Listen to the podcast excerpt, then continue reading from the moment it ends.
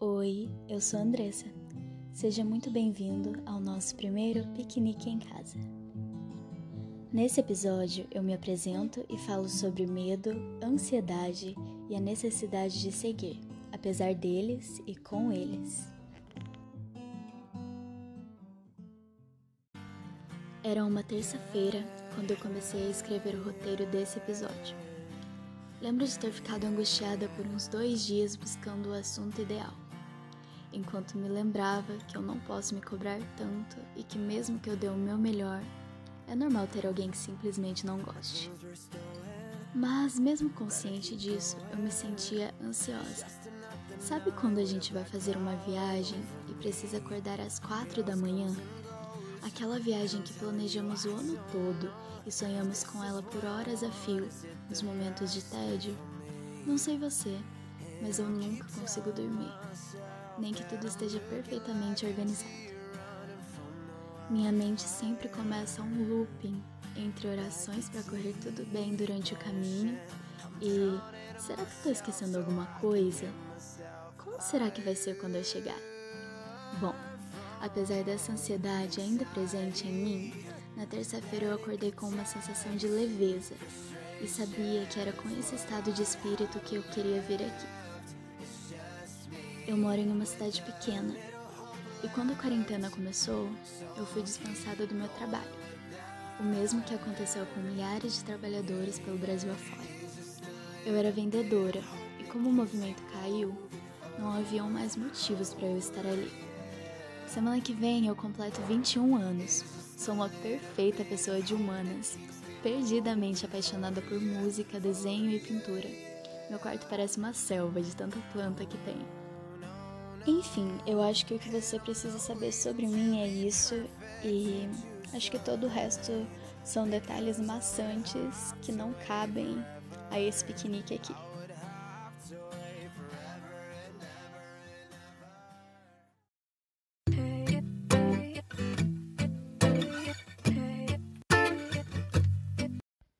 Eu me lembro de muitas situações em que eu me senti ansiosa ou com medo. Na maioria das vezes, essas duas sensações andam juntas, de mãos dadas. Durante anos na escola, eu tive medo de apresentar trabalhos, mesmo que eu já conhecesse todos os meus colegas de turma. Por grande parte da minha infância, eu não dormia no escuro, e algumas vezes, quando eu já tinha adormecido, minha mãe levantava no meio da noite para apagar o mini abajur que a gente deixava na cozinha para o reflexo da luz chegar até o meu quarto, que ficava de porta aberta. Quando a luz apagava, eu acordava em um baque, como se tivessem me jogado na água fria, e gritava para ela acender novamente. Não me recordo qual é a sensação de ter medo do escuro, mas lembro desses episódios avulsos muito bem. E quando tento me recordar como esses medos aleatórios foram superados, minha mente falha. Uma vez, uma lagarta fez um casulo no meu quarto de brinquedos. Eu deveria ter por volta de uns 6, 7 anos. Eu sentia pavor de lagartas, mas estava louca para ver a borboleta sair do casulo. Aí um dia, eu fui tentar ajudar ela a sair. É claro que não deu certo, né? Minha mãe não ficou nada feliz por eu ter estragado o processo da borboleta e literalmente esfregou o casulo na minha cara. O que só serviu para eu ter mais medo ainda de lagartas e todos esses outros bichinhos rastejantes. Esse pavor durou longos anos, mas recentemente, quando eu comecei a fazer jardinagem, aprendi a conviver com as minhocas montando uma composteira, eu tive que lidar com algumas infestações indesejadas. E só então eu realmente senti na pele o quanto você precisa encarar o medo com olhos nos olhos e mostrar quem manda. O problema é que a gente espera que ele vá embora. Só que na maioria dos casos, ele cruza os braços, finca os pés no chão e se recusa a sair.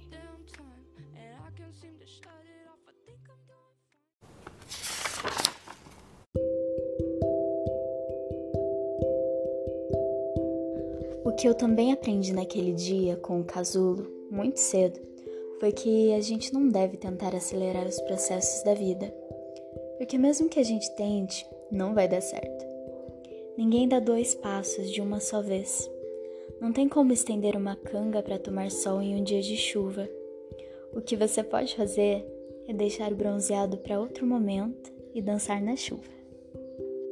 Eu ouvi em um episódio do Para Dar Nome às Coisas, que é o podcast da Natália Souza, que a ansiedade é um homenzinho que fica parado na porta da nossa casa, contando sobre todos os perigos que o mundo tem. Eu diria que o melhor amigo desse homenzinho é o medo. Juntos e quase imbatíveis, eles são capazes de nos impedir de realizar das menores coisas até os nossos sonhos. Mas como a Nath diz também, esse homenzinho é cego de um olho. A ansiedade e o medo apontam sempre o pior dos lados, o lado da história onde tudo vai dar errado para você, onde a sua vida é uma tragédia de filme digno de Oscar.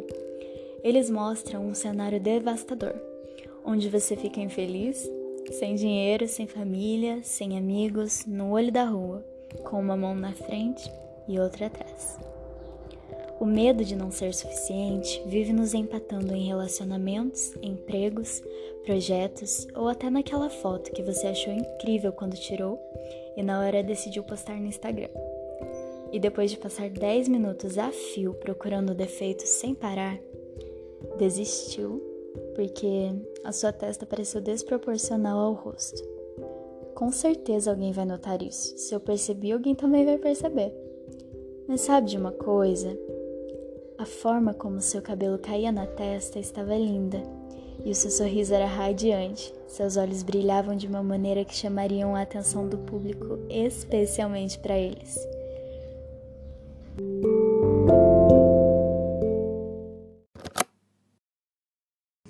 Nós precisamos parar de nos curvar para as sensações ruins.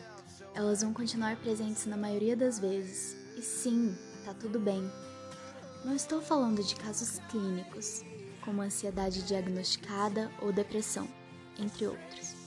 Se você tem algum desses problemas de saúde, procure ajuda da sua família, amigos, do Centro de Valorização à Vida e de profissionais de saúde, psicólogos, psiquiatras, isso é extremamente importante. A gente entende melhor a vida a partir do momento em que segura na mão do medo com a sua mão direita e na mão da ansiedade com a mão esquerda e diz: Se vocês não vão me deixar ir sozinha, a gente vai juntos. E tudo bem, não tem problema. Eu gosto de olhar para eles desse ângulo quando eles me consomem. Eu digo: Ei, ordem aqui, eu sou a dona de mim. Com eles, a gente consegue observar os perigos no caminho e saber mais ou menos em quais buracos pode cair.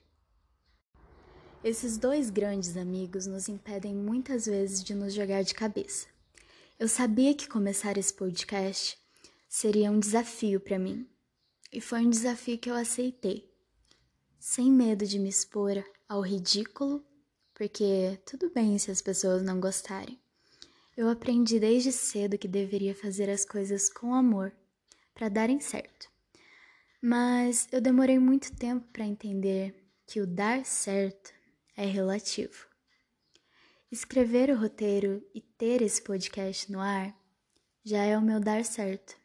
E se uma, só uma pessoa gostar, cara, que incrível! Eu fico extremamente grata, honrada e feliz por você estar aqui. Mas, se nenhuma pessoa gostar, eu vou ter a grande honra de dizer para mim mesma que isso fez parte da minha construção como pessoa. Me ajudou com os meus processos, me ajudou a não mexer mais no casulo da borboleta e deixar a vida seguir o próprio fluxo. E acima de tudo, ter o impulso e a coragem necessários para seguir e me jogar de cabeça com o cuidado preciso nas experiências apesar das intempéries, dos meus medos e ansiedades.